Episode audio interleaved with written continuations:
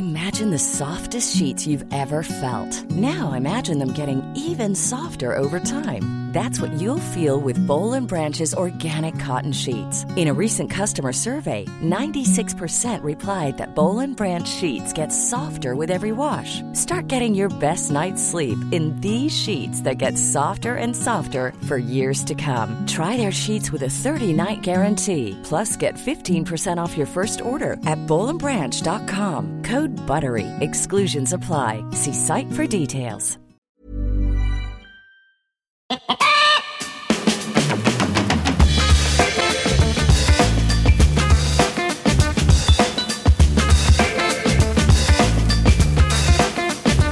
buenas humano, muy buenas persona que me escuchas. Yo soy Tamara Pazos, divulgadora científica con formación en biología y neurociencia y estás escuchando Un humano por persona.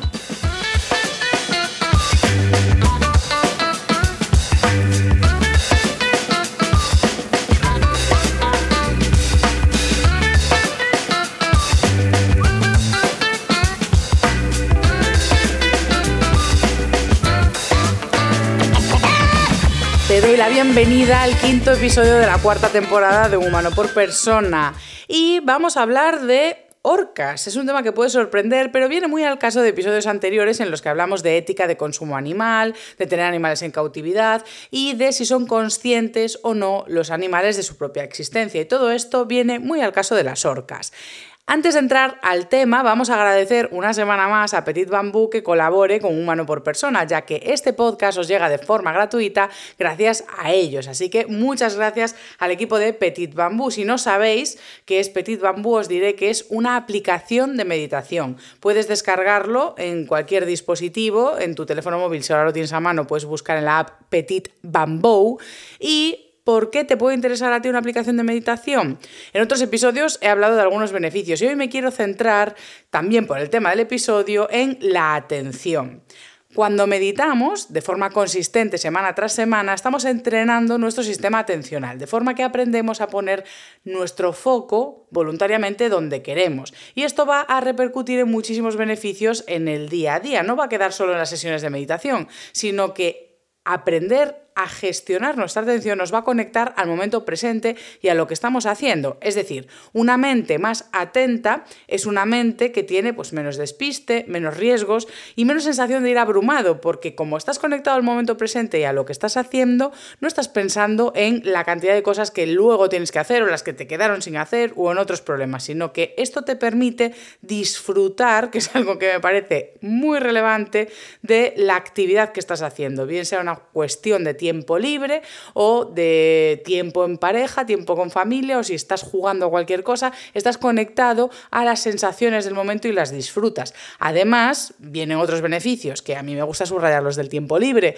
pero también hay beneficios para el trabajo, el hecho de trabajar la habilidad de concentración, de sostener el set en una misma tarea, nos va a ayudar tanto en el trabajo como en el estudio. Pero insisto, donde más nos va a ayudar también es a disfrutar de la vida, estar conectados al momento presente y no estar pensando en otras cosas, de forma que puedes disfrutar de una conversación, de un paseo o de la lectura. Es que la meditación es una de las vías que tenemos para sostener la atención en algo como es un libro y viceversa. Leer también nos ayuda a mejorar las habilidades de meditación, o sea que ambas prácticas deberían ir de la mano. Y por último, algo que me parece muy importante en los tiempos que corren, con respecto al tema de la atención es protegernos en la era digital. Estamos rodeados de pantallas, bien sea teléfonos, eh, distintos dispositivos de redes sociales, plataformas de streaming de series y demás que compiten por nuestra atención, lo que consiguen es distraernos y alejarnos de que nosotros libremente decidamos cuánto tiempo queremos invertir en cada plataforma o cuánto dinero queremos gastar en cada plataforma. Por lo tanto, la meditación y la gestión atencional es la mejor prevención en ese aspecto. Así que muchísimas gracias a Petit Bambú por colaborar con Humano por Persona y ayudarme a difundir la palabra de la meditación.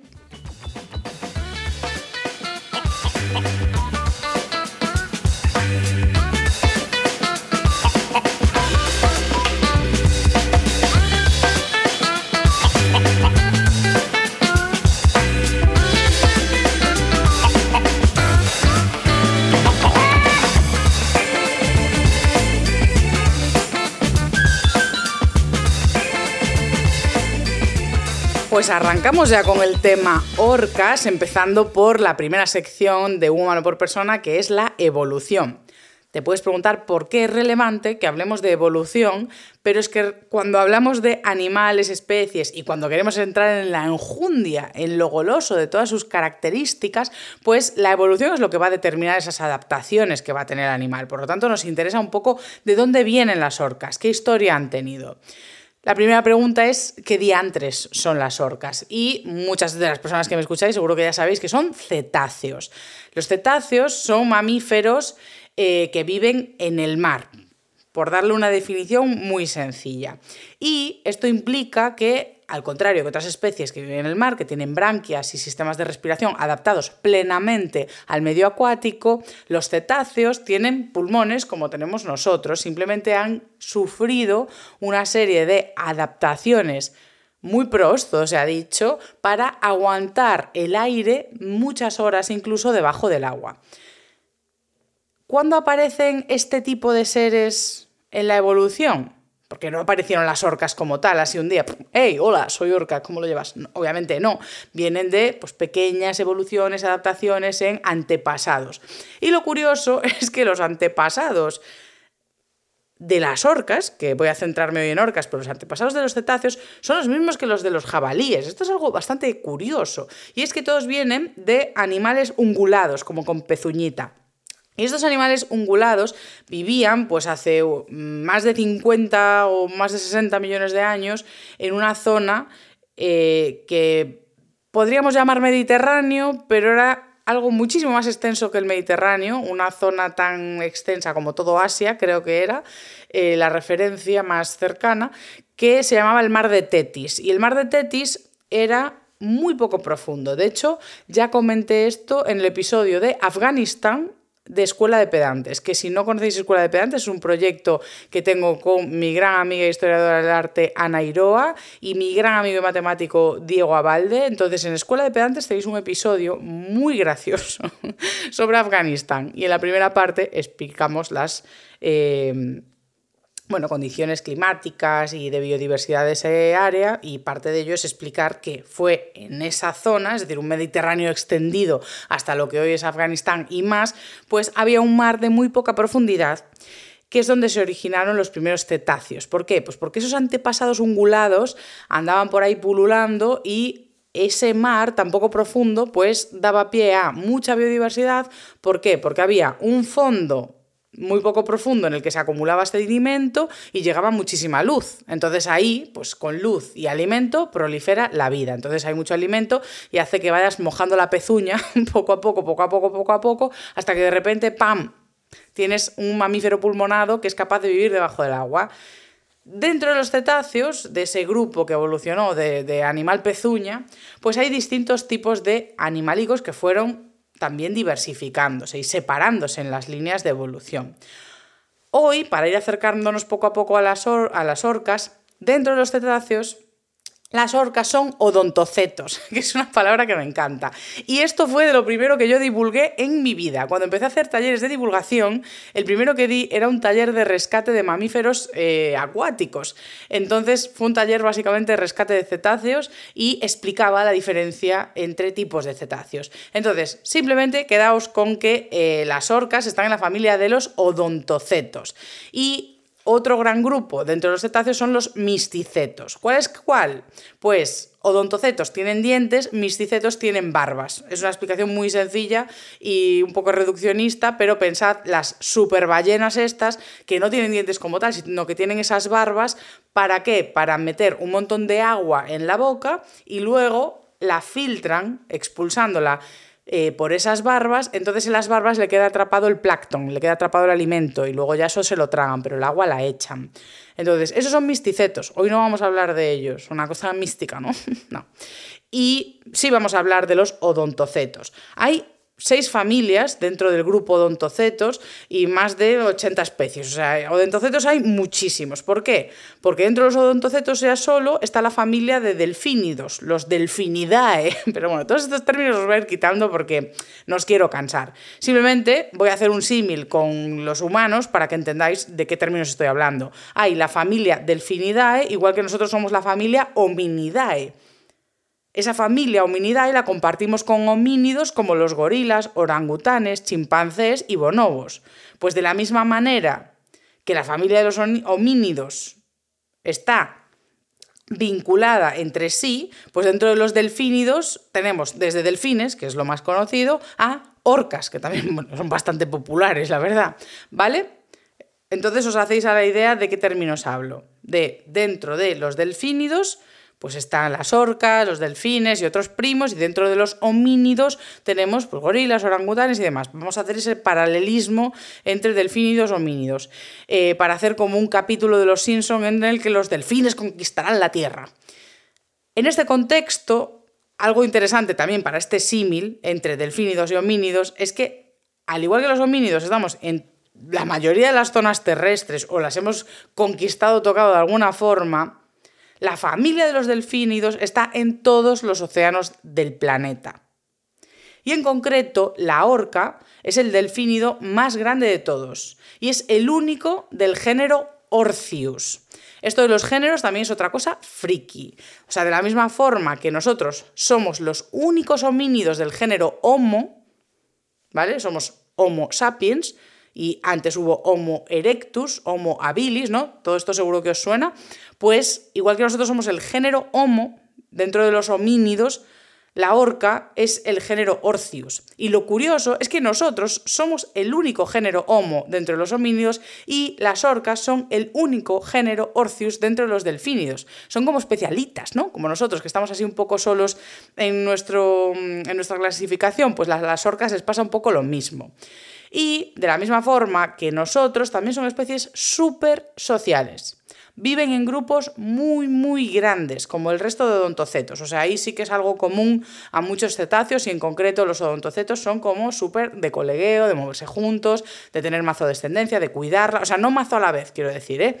sino que tienen descendencia y la cuidan muchos años. Entonces, todo eso hace que tengan una un desarrollo como especie muy social. Y algunos autores sugieren que el gran tamaño que tienen los cerebros de las orcas, que es de lo que vamos a hablar en la siguiente sección, aparece como una respuesta a las múltiples necesidades que se generan al vivir en sociedad. Y es que hay una necesidad para las orcas de aprender muy rápido, porque viven en sociedades muy complejas. Y de esto vamos a hablar ahora en la sección de neurociencia.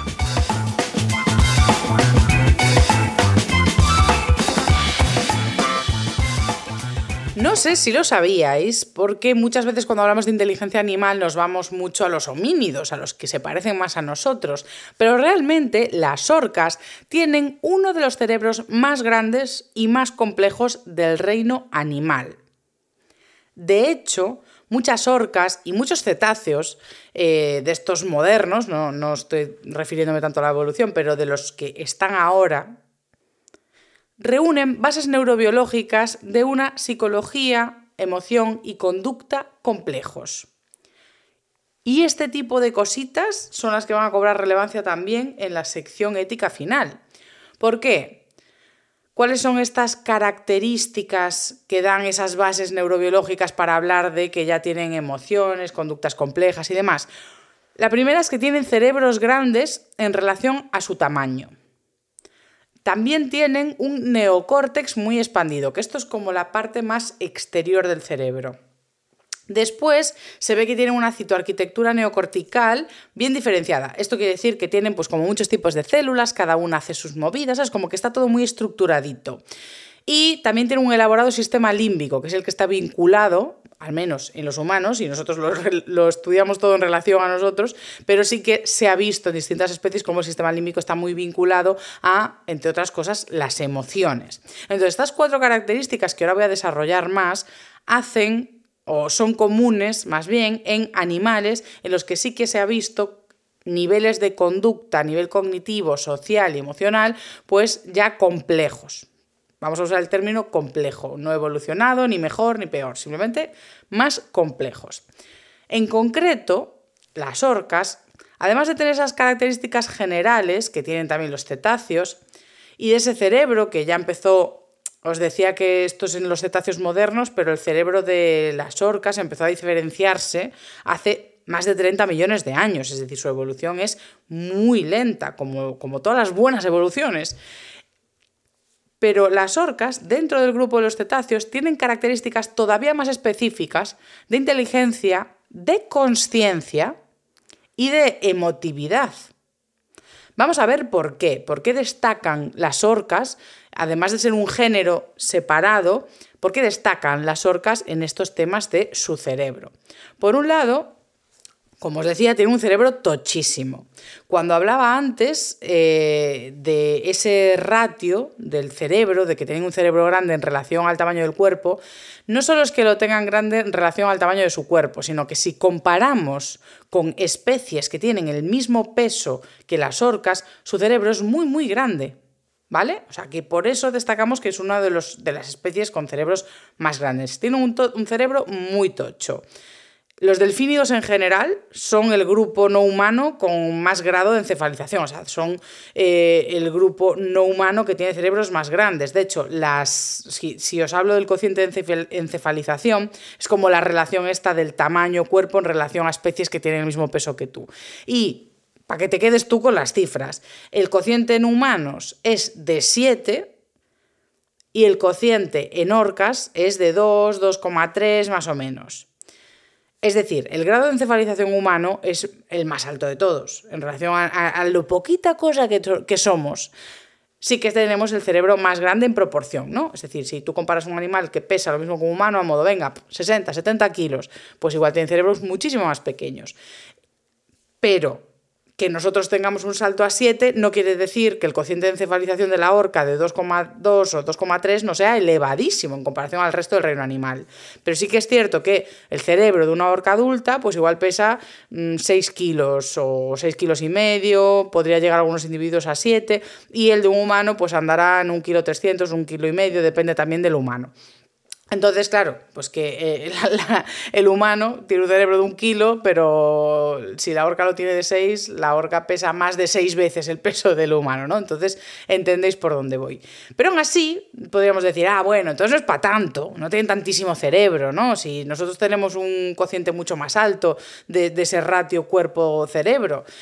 Pero hay una cosa muy curiosa en los cerebros y es en concreto en la parte más exterior del cerebro de las orcas. La parte de fuera que siempre se ve en las ilustraciones, o sea, tú piensas en el típico cerebro humano eh, que tiene muchas hendiduras, montañitas, que le llamamos circunvoluciones, Dios al final lo que hace es aumentar la superficie del cerebro. Igual que cuando los dedos se arrugan en el agua y se cree que es una adaptación para darte más superficie de agarre con las yemas de los dedos y no resbalar, entre muchas otras teorías que hay de por qué nos arrugamos al meternos en agua, pues eh, cuando tú aumentas las, las vueltas que da, pues igual que le metes a una falda más vueltas, ¿no? Pues gastas más tejido y la falda es más cara si tiene vuelo, porque hay mucha más tela. Pues eso es lo que pasa con el córtex del cerebro. La parte más exterior de la corteza, o también llamado neocórtex, porque es la parte más nueva en la evolución de los cerebros, eh, sobre todo mamíferos y demás, pues Ahí, cuanta más hendidura y montañita, pues más superficie de cerebro. Y a mayor superficie, pues más neuronas trabajando ahí. De hecho, la mayor parte de los animales tienen eso muchísimo más liso, pero las orcas no. De hecho, en relación al volumen del cerebro, la orca tiene el cerebro más corticalizado, es decir, con más montañitas de esas que el humano. Ellas tienen un porcentaje de esa, esa corticalización del 80% o más del 80% y nosotros no llegamos, tenemos un 76%. Entonces, el cerebro de la orca, a no ser que esté yo errada, es el más corticalizado que se conoce. ¿Y qué pasa? ¿Qué implicaciones tiene eso?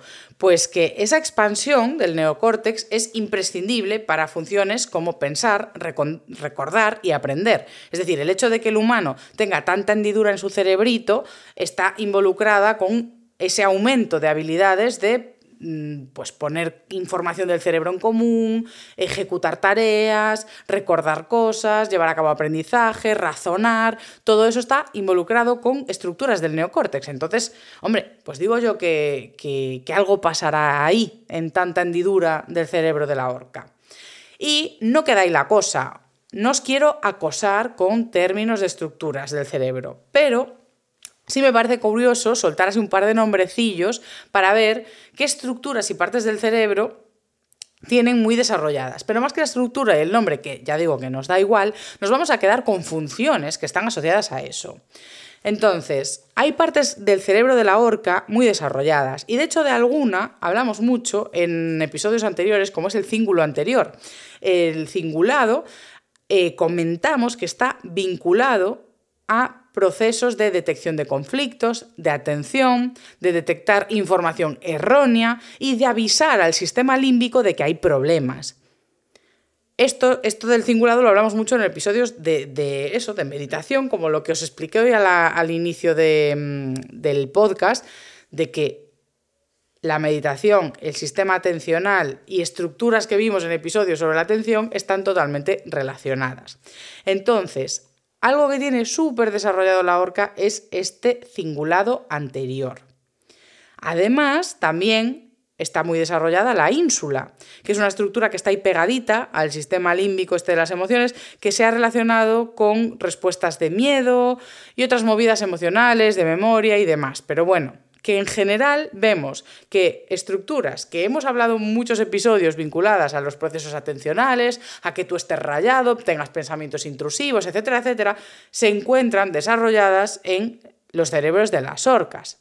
Y digo que se encuentran desarrolladas en los cerebros de las orcas porque hay que subrayar, como siempre, que el hecho de que encontremos un volumen, un ratio, etcétera, etcétera, pues no nos dice lo que está pasando realmente en ese cerebro de la orca. Pero a priori, pues por teorías evolutivas, genéticas, funcionales y demás, pues se da por hecho o se extrapola que tienen esas funciones. Y veremos en repercusión social ahora, en un par de, en un par de, párrafos, em, porque se cree que efectivamente estas estructuras están desarrolladas porque se ve correlación con conductas que en humanos también se basan en esas partes del cerebro.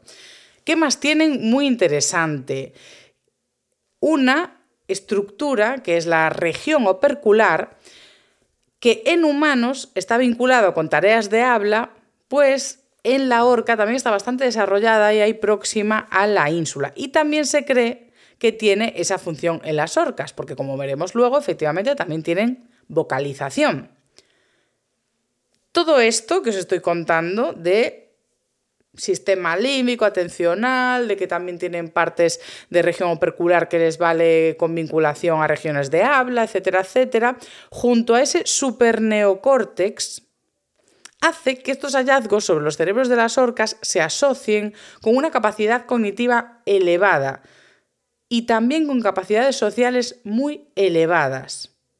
Es decir, se les aplica a las orcas la capacidad de hacer predicciones, de tener conciencia social, es decir, de ser conscientes, que esto es una palabra muy seria, de sí mismos en un entorno y además de ser empáticas. Vamos a detallar un poco esto viendo un poquito qué pasa con el sistema límbico y la regulación emocional de las orcas. El sistema límbico, sobre todo cuando hablamos del sistema límbico, eh, se suele hablar en mamíferos, es un conjunto de estructuras que están involucradas en las emociones, en la memoria y la motivación. ¿Vale? O sea, el sistema límbico siempre hay que pensar en eso, en emociones, agitación, cosas buenas, malas, todo esto que polarizamos mucho, ¿no? De, exaltación, de lo bueno, de lo malo, pues todo eso suele estar en el sistema límbico, aunque las emociones no son duales, de, de bien o mal, sino que son mucho más complejas. Además, el sistema límbico también tiene gran aportación a la memoria y también al sistema de recompensa, por eso decía lo de motivación. Eh, realmente aprendemos mucho por emociones, de, ah, esto me hace sentir bien, por lo tanto tengo que recordar que me hace sentir bien para cuando aparezca este estímulo se segregue dopamina que me motiva a hacer eso. No sé si esto que acabo de decir es muy complejo, pero vamos, que aprendemos así, con, bueno, me ayuda a sobrevivir, me gusta, me agrada, me genera una sensación agradable, entonces lo, grabo a fuego y me motivo para repetir esa conducta. Por eso el sistema límbico eh, es tan relevante en el aprendizaje. Y por eso las orcas... Mm, vamos a ver que tienen algunas características peculiares al tener estas zonas desarrolladas. Además, también tienen, solo voy a decir esta lista porque sale quién, el putamen. tienen la amígdala, eh, cingulado, el hipocampo, el hipotálamo, el putamen y el caudado, también muy estructurados y desarrollados en torno al sistema, al resto del sistema límbico. Entonces, claro, algunos trabajos recientes de investigación y todo esto han visto que estas funciones del sistema límbico no están aisladas del resto del funcionamiento cerebral, sino que como ocurre en nosotros están integradas con otras funciones de la corteza. Es decir, Tú no, normalmente los aprendizajes no los recuerdas aislados, no los recuerdas aislados de las emociones. Tú recuerdas eh, pues un jersey y de repente dices, ay, mi abuelo tenía un jersey así y te inunda una emoción pues o de odio a tu abuelo, que espero que no, o, de cariño, de afecto, nostalgia, es decir, nuestra memoria y nuestro funcionamiento cognitivo está muy vinculado al sistema límbico y a la emoción. Y esto algunas investigaciones más recientes pues han visto que tiene sentido que haya esa coevolución de las capacidades de procesamiento cognitivo y emocional y por eso están tan hiperdesarrolladas dentro de las orcas. ¿Por qué lo vimos esto? Porque al vivir en, en comunidades tan complejas como las que viven, es que es necesario desarrollar todo esto. Y eh, por no darles solo grandeza, todo grande, grande, grande en las orcas, pues os diré que algo que ha llamado la atención al investigar el cerebro de la orca es que tiene un hipocampo muy pequeñito. Muy pequeñito, muy pequeñito. Y eh, alguna teoría apunta a que el desarrollo del hipocampo está vinculado al olfato y en el agua pues igual no huelen todo lo que les gustaría, entonces han desarrollado más otras partes que tienen que ver más con la vocalización, igual menos con el olfato, entonces han desarrollado más la vista subacuática y mm, señalizaciones a través de sonidos, resonancias y demás. ¿Y qué pasó? Porque ese hipocampo igual fue haciéndose más pequeñito. Pero dices tú, ah, entonces no tienen esas funciones. Pues sí las tienen, porque lo que ha pasado es que parte de las funciones que tenía ese hipocampo las han asumido otras partes del cerebro. Y la mayoría de funciones del hipocampo están vinculadas a pues, recaudar y recopilar memoria y también vinculaciones al sistema límbico. Y como eso ya lo tienen muy desarrollado, pues van sobradas, podríamos decir. Después voy a acabar esta parte de evolución con dos partes muy tochas, que igual, eh, si las sacamos de contexto, pueden parecer el gran hallazgo del siglo XXI. Realmente esto se sabe de hace tiempo por las conductas que llevan a cabo. Pero ahora mismo voy a pasar a hablaros de la conciencia que tienen las orcas, así como de la cultura. Porque sí, efectivamente, en estos individuos, en estos cetáceos, se ve una capacidad de concebirse como uno mismo y cultura dependiendo de los clanes. Vamos primero con esto del self-awareness, awareness, que tú seas consciente de que, de que existes. Esto es esa capacidad de saber que eres un yo, un yo posicionado con respecto al resto. Es parte de una experiencia subjetiva y lo que se ha visto es que las orcas tienen ciertos indicadores de tener esa conciencia de sí mismas. Os pongo ejemplos. Una de las habilidades que funcionan como ese indicador es que imitan, es decir, tienen capacidad de imitación, lo cual consecuentemente implica también que tienes que entender la relación que hay entre tu cuerpo, el yo, y el cuerpo del otro. Es decir, la imitación como tal conlleva una conciencia de tú eres una cosa, yo soy otra cosa en relación a ti y tengo conciencia sobre mi propio cuerpo y puedo imitar lo que tú haces. Además, también se reconocen en el espejo que esto ocurre tanto con otros cetáceos como también, bueno, de hecho lo de la imitación también ocurre con homínidos, con chimpancés, con bonobos, o sea, son capaces de imitar y también de reconocerse en el espejo. Entonces, estas cualidades implican o podrían implicar, por eso digo lo de que hay que coger las cosas con cuidado y precaución, que tampoco hay prisa, Em, por descubrirlo todo, pero básicamente sí que podríamos intuir que sí que hay una percepción del yo. De hecho, algunas investigaciones tratan de averiguar eh, y apunta también todo a que tienen nombres. Es decir, dentro de las vocalizaciones que tiene la especie, como si yo vocalizo refiriéndome a ti y tú eres tú y tienes un nombre. Entonces, más identidad y más conciencia de uno mismo que tener un nombre, pues ya me dirás, porque eso implica que no solo tú eres consciente de que eres tú, sino que el resto lo son. Entonces, esto ya habla de unas cosas bastante interesantes a nivel especie. Dentro del self-awareness, de que uno sea consciente de sí mismo, aparecen otras cosas que construyen complejidad cognitiva y emocional, que son las propias emociones. Y es que el hecho de que se reconozcan unos y otros, o incluso de tener nombres, hace que aparezcan vínculos emocionales muy fuertes. Esto se ve cuando eh, se separan individuos y aparecen llamadas a larga distancia, también tienen conductas de duelo y hacen una cosa que apareció en la especie humana y que, que no aparece en todas las especies animales, que es ayudar a individuos heridos. ¿Vale? O sea, el, reino animal suele ser un sálvese quien pueda y las orcas hacen algo curioso, que es eso de ayudar a un individuo herido.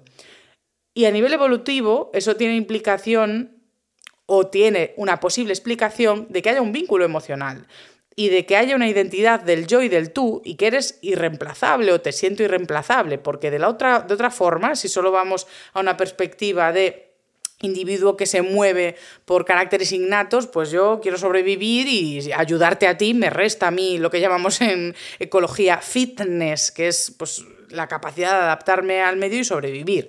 Entonces, que puedan ayudar a sus coleguitas y que lo hagan, porque el poder es una cosa, pero hacerlo, oye, pues les honra. Mis respetos. De hecho, da mucha pena porque la revisión que he leído para, el episodio, que de hecho, bueno, os pondré el título en la descripción del capítulo por si queréis buscarla, eh, porque encontré tres revisiones muy buenas sobre todo este tema de las orcas y hoy solo he usado una porque si no me iba a quedar el episodio muy largo. Así que podríamos esperar volumen 2 eh, o incluso 3 del tema orcas. Pero centrándome en el tema de hoy, es que daba mucha pena cómo describían esas conductas de duelo, porque de hecho, cuando ven eh, individuos muertos o heridos, o que eso, que se están muriendo, pues se ven conductas que igual nosotros, desde nuestro punto de vista antropocéntrico, interpretamos como de rescate y resucitación, pero es que teniendo en cuenta el resto de conductas que tienen, podría resultar así, porque no las dejan solas, tratan de mantenerlas a flote, tratan de arrastrarlas con ellos por la boca o de darles golpecitos como intentando reanimar, ¿no? O igual esto es una explicación muy antropocéntrica, pero bueno, que sí que se observan ese tipo de conductas. Aunque es importante subrayar que esto son observaciones, obviamente a nivel ético, pues no se han diseñado estudios de decir, mira, voy a lesionar a orcas para ver cómo reaccionan el resto. Pues las implicaciones éticas no pasarían ningún comité o sea que no, eso no se ha hecho, simplemente es como observación en el espacio natural de las conductas. Entonces, no es un estudio de decir siempre responden así o hay un valor significativo que nos hace ver que esa es una conducta que es previsible. Bueno, se ha observado y ya está, nos quedamos con eso. Y para cerrar la sección de neurociencia, eh, os quiero hablar de la cultura, porque eh, bueno, si, no lo sabéis, las orcas dentro del mar tienen dinámicas muy complejas. Son pues, el depredador top, es decir, no, son depredadas, viven muy pichis, entonces comen de todo. Comen de todísimo y andan por todo el océano. Ya os dije que, igual que nosotros fuimos conquistando la tierra, pues las orcas se fueron encargando del mar. De hecho, los delfínidos en general eh, y los cetáceos ocuparon pues, pues todas las zonas de la tierra. Más cuestiones curiosas es que al igual que nosotros, también viajan en grupos muy grandes y de forma coordinada. De hecho, algo que se ve es que viajan mucho independientemente de estar llenitas. Es decir, aunque ya hayan comido, se pegan unos tutes del copón. Otras cuestiones interesantes de cara a la construcción de la cultura es que cuidan mucho de las crías, es decir, el vínculo madre-cría es muy importante, las cuidan durante mucho tiempo, es decir, tienen estados juveniles y adolescencias muy largas, porque hay especies en las que, mira, los dos meses ya a tu bola y caminandito y comiendo tú solo, ¿no? Pues aquí no, se les alimenta, se les cuida durante mucho tiempo y eso no es casual, sino que se hace porque hay una transferencia de conocimiento de esas madres y de esas familias hacia las crías. Pasa igual que en los humanos, nacemos muy temprano, no sabemos hacer nada y pasamos mucho tiempo con los cuidadores porque es como que nuestro cerebro nace poco preparado para lo que, para lo que, para lo que viene. Es como si a lo largo de la evolución el hecho de que tengamos pues, eh, esa adaptación de tener cultura ha relegado gran parte de las funciones que tiene que adquirir un ser humano a la propia cultura. Es decir, si mañana se mueren todos los humanos y justo nace un bebé y no hay cultura, le va a ir bastante mal. ¿Por qué? Porque parte de, su, de, su, de nuevo, fitness, de su adaptación al medio para sobrevivir, depende de que haya una cultura que le enseñe a hacer las cosas. Y en las orcas se ve que pasa un poco esto, y por eso mm, eh, hablo de transmisión de cultura. Dentro de que sea una misma especie, aparecen clanes. Y de hecho aparece lo que se llaman ecotipos. No diríamos que es una especie ni nada distinto, simplemente dentro de ese género, dentro de, la especie de las orcas, pues hay ecotipos que tienen sus tradiciones culturales. Es decir, en esa región ese ecotipo caza de esa manera. Por lo tanto, como son la misma especie, no es algo que tengan en el chip de, ah, se caza así, yo ya vengo aprendido. No, es que me crié en esta zona y se me enseñó a cazar así pasan el conocimiento aprendiendo, es decir, no es instintivo, sino que se enseña las técnicas de caza, las maneras de cooperar incluso, o sea, todo eso va a determinar cómo es la conducta de cada individuo, dónde nace y dónde se cría. Y hay más cuestiones interesantes como eh, las estrategias de caza distintas. De hecho, esto es algo que sale mucho en los documentales. Y una de las, de las estrategias casi más elaboradas o más llamativas, que igual sí que visteis en algún docu o vídeo sobre orcas, es esta coordinación que hacen para hacer olas en uno de estos ecotipos, olas frente a placas de hielo en las que hay foquitas y esa ola vuelca la placa y ñam, foquita, para mí, para el buche es fascinante, pero esa coordinación se enseña. No nace una orca sabiendo hacer esa estrategia, porque luego en otras áreas hay orcas que cazan cerca de la orilla y hacen estrategias distintas para arrinconar pues, leones marinos o hacer un tipo de surf para de repente coger mucha velocidad. ¿Sabes? Es decir, que en cada región aquí cada uno hace lo suyo. ¿Y cómo se coordinan? Pues como os decía, tienen esa vocalización y de hecho se han visto dialectos vocales. Es decir, no todas las orcas hablan igual. Bueno, hablan, es un concepto pues también muy humanizador, pero esas vocalizaciones y esos conceptos que se transmiten para esa coordinación, pues tienen sus variaciones dialectales. Según donde te crías, pues ya tú hablas de una manera o de otra.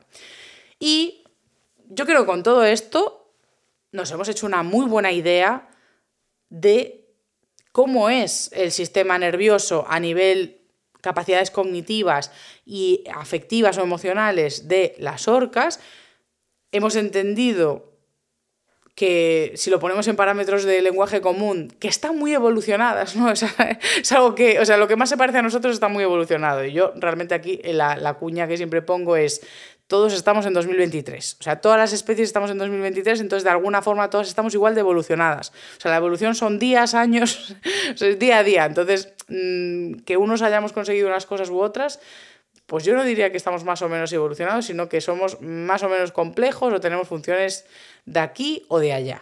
En cualquier caso, vamos a pasar a la reflexión para poner en contexto toda la información que hemos visto.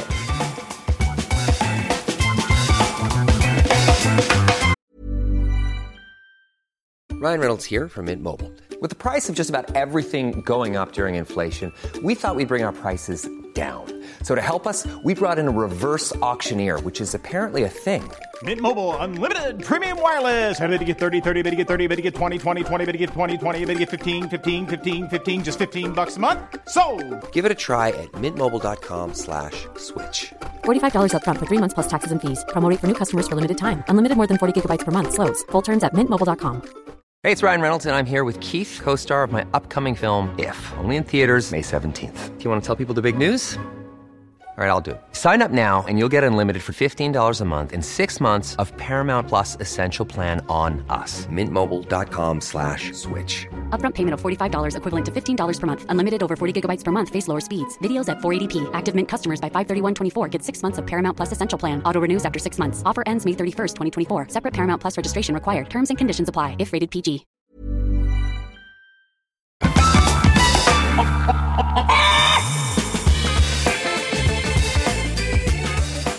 Para sorpresa de nadie, ¿de qué voy a hablar en la sección ética?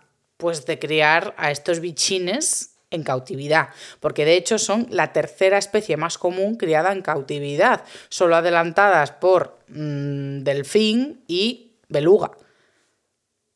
¿Y qué quieres que te diga? No lo llevan bien. Hay una cuestión dentro de tener animales en cautividad en la que he tenido la suerte de trabajar un poquito tanto en mi TFG como en mi TFM, o sea, TFG y TFM tampoco son grandes investigaciones, pero bueno, eh, que tengo un poquito de formación al respecto y algo fundamental cuando tenemos animales en cautividad es entender que la especie, por mucho que os he hablado de que tiene un factor cultural súper fuerte, que también va a tener implicaciones en lo que hablamos ahora, pues tiene una parte de qué necesidades naturales tiene ese cuerpo, porque aparte un cuerpo de un animal no deja de ser un sistema nervioso y con unas demandas y necesidades fisiológicas. Entonces, un ADN tiene una expectativa de lo que se va a encontrar en la vida y eh, lo que se va a encontrar son estímulos variados, alimentos variados, aprendizaje continuo y, en el caso de las orcas, una sociabilización intensa. Es decir, dentro de tener animales en cautividad hay que entender que hay una gran complejidad de sinergias y interacciones de estímulos distintos que construyen la experiencia vital que un ADN espera tener para desarrollarse de forma saludable, por así decirlo. Para enfrentarse a esto, se han desarrollado programas de enriquecimiento ambiental, que consisten básicamente en enriquecer, como dice la palabra, el ambiente en el que tenemos al animal cautivo. Por lo tanto, en vez de tener una jaula sin más, pues vamos a añadir elementos. Esto es el clásico experimento del parque de ratas en el que se les ponía agua y morfina estando en una jaula vacía y la rata pues iba a la morfina, la morfina, la morfina, a modo, dame una alegría que estoy aquí encerrado. Sin embargo, cuando se ponía el agua y la morfina en jaulas mucho más grandes, con muchas más ratas y estímulos tipo juegos por el medio, texturas, colores, en el medio pues una rueda para que corran, otras ratas para interactuar, como ya os digo, pues ahí se veía que disminuía significativamente la cantidad de veces que las ratas iban a la morfina, incluso ratas que ya estaban enganchadas. Por lo tanto, el entorno y el enriquecimiento del ambiente es fundamental para ofrecer una alternativa de conductas y una pluralidad de conductas, porque sobre todo animales complejos como el que vamos a los que vamos a hablar ahora de las orcas tienen una complejidad, valga la redundancia, de conductas infinita y es muy difícil recrearlas en un espacio de cautividad.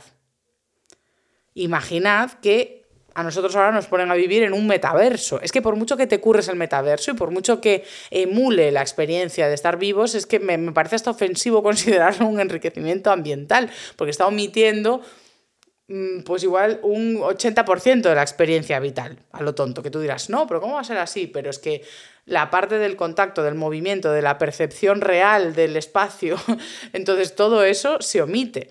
Y probablemente si te digo que vas a vivir toda tu vida en un metaverso o que voy a coger niños recién nacidos y llevarlos a vivir toda su vida en un metaverso a ver qué pacha, pues claramente todos diremos, no por Dios, vamos a acabar generando trastornos y eso está mal. Y esto es lo mismo que ocurre en las orcas en cautividad.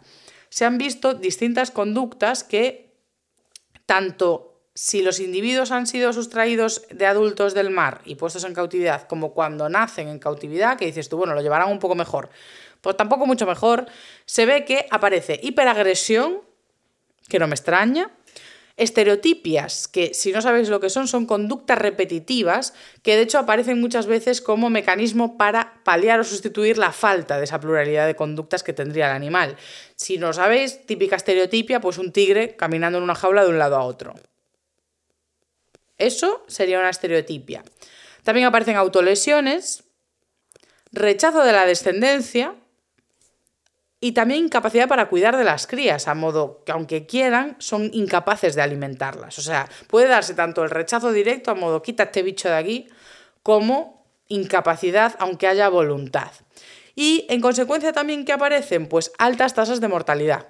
Cuando tenemos orcas en cautividad, en comparación a la vida y a la esperanza de vida que tiene la naturaleza, las tasas de mortalidad son más altas. Y esto no ocurre en todos los animales en cautividad. Hay algunos que cuando están cautivos ganan esperanza de vida. De hecho, hace años en uno de esos TFG, en mi TFG, estudié las focas y... Eh, con los estudios que yo pude haber de, aquellas, que yo el TFG lo hice en 2016, tendría que ver la evidencia actualizada, pero la, la esperanza de vida de las focas en cautividad versus libertad era más alta en cautividad. Lo que no quiere decir que esté mejor. Ojo, aquí solo estoy hablando de la esperanza de vida. En este caso también se explica porque las focas tienen depredadores y las orcas no. Entonces, claro, en libertad, la orca sin depredador y aún encima sin, pues, voy a decirlo mal y rápido, la mierda de estar encerrado, pues claro que es intuitivo que va a estar mejor. Porque además, dentro de cautividad, se ve que aparecen más infecciones de las que aparecen en el espacio natural.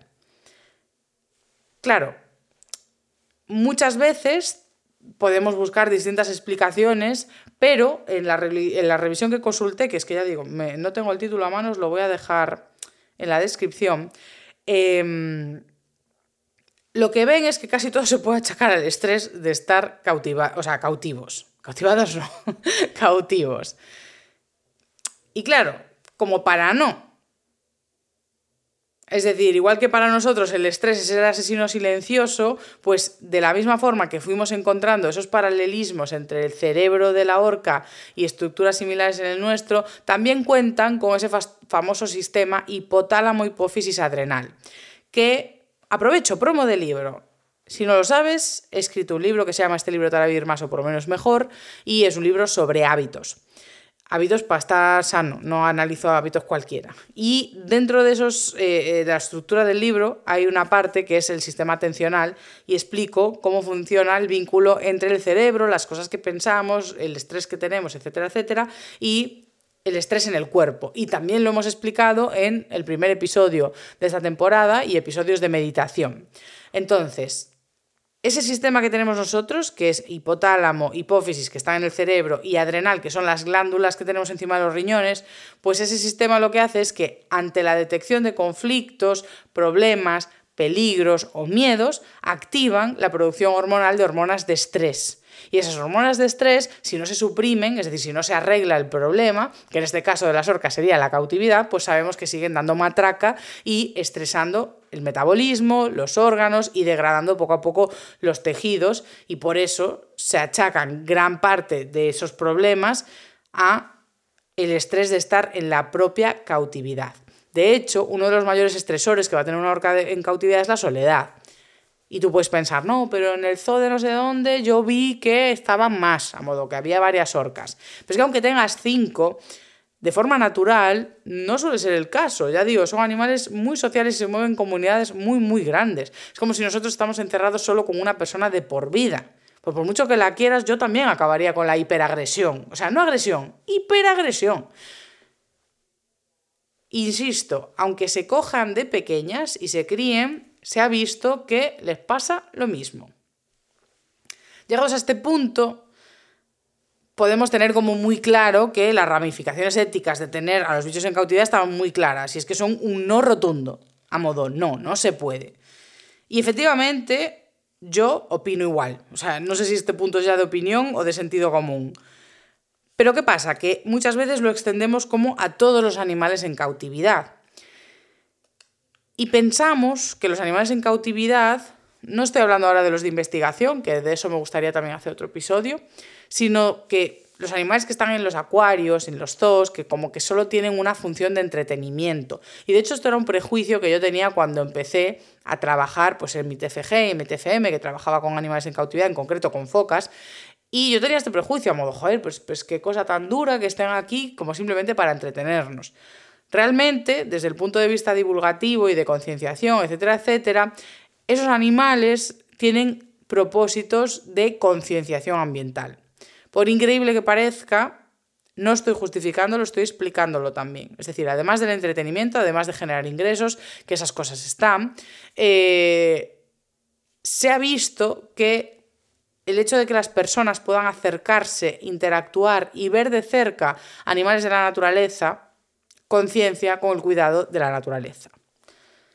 Aquí, como siempre, me gusta dejar los debates al aire, porque tampoco tengo yo que venir a dar respuestas, que estoy aquí sola en mi casa, pues habrá que comentar, abrir debate, pero ya digo, desde el entender que si están teniendo verdaderamente una función de concienciación sobre el entorno natural y por extensión sobre la crisis climática, pues hay que sustituir, es decir, obviamente está claro, sobre todo eh, con todo lo que hablábamos de ver de las orcas, que es una absoluta locura tenerlas ahí, pero hay que encontrar vías efectivas también de concienciación con respecto a la necesidad de proteger los espacios naturales y de proteger estas especies o al menos de no dañar sus entornos naturales de forma deliberada.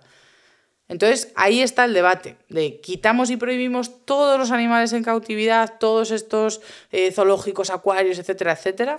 Eh, regulamos mejor las instalaciones, ponemos unos criterios pues, muy estrictos para tenerlos en cautividad, que ya cada vez avanzamos hacia eso por suerte. Bueno, eh, me gusta dejar las cosas sin conclusión, porque son temas para hablar. A ver si os pensamos ahora que el mundo no está resuelto porque la gente no se sentó a pensarlo. Pues a veces te sientas a pensar y te quedas como estabas. Así que nada, ya está. Sigues aquí escuchando pensando, no, se va a mojar, va a decir algo. Ya dije bastante. Lo único que te puedo decir es que hasta la semana que viene y que sé que vas a tener comentarios y os espero como siempre en mis redes sociales. En Instagram podéis encontrarme como arroba putamen barra baja t y me escribes ahí lo que tú quieras de si te ha gustado, si no te ha gustado, si estás de acuerdo, si tienes otra perspectiva, si tienes algún paper más, si quieres ya la segunda y tercera parte de las orcas, porque tengo bibliografía para rato. Eh, y si no, también me podéis escribir a mi correo que es tamarapazoscordal.gmail.com. Por el resto, nos vemos la semana que viene con otro episodio de tema también sorpresivo. Muchas gracias por todo el apoyo está recibiendo un humano por persona. Eh, ya lo dije muchas veces, pero es mi proyecto de divulgación favorito y quiero seguir con él muchos años más. Así que muchísimas gracias por las escuchas y ahora mismo que he empezado un trabajo a jornada completa en la Universidad de Coruña en un puesto de comunicación y divulgación científica, o sea, estoy haciendo lo que me gusta allí también y con posibilidades de hacerlo a nivel institucional, lo cual es muy guay, eh, pero agradezco mucho la escucha porque sacar tiempo después de la jornada completa para venir a grabar el episodio eh, se hace con ganas, con cariño y entusiasmo como lo estoy haciendo hoy, gracias a los comentarios, los mensajes, el apoyo y, todo este, este, cariño que recibe el proyecto. Así que, y me lo, me lo llevo todo yo porque estoy aquí sola. O sea que muchísimas gracias. Hasta la semana que viene.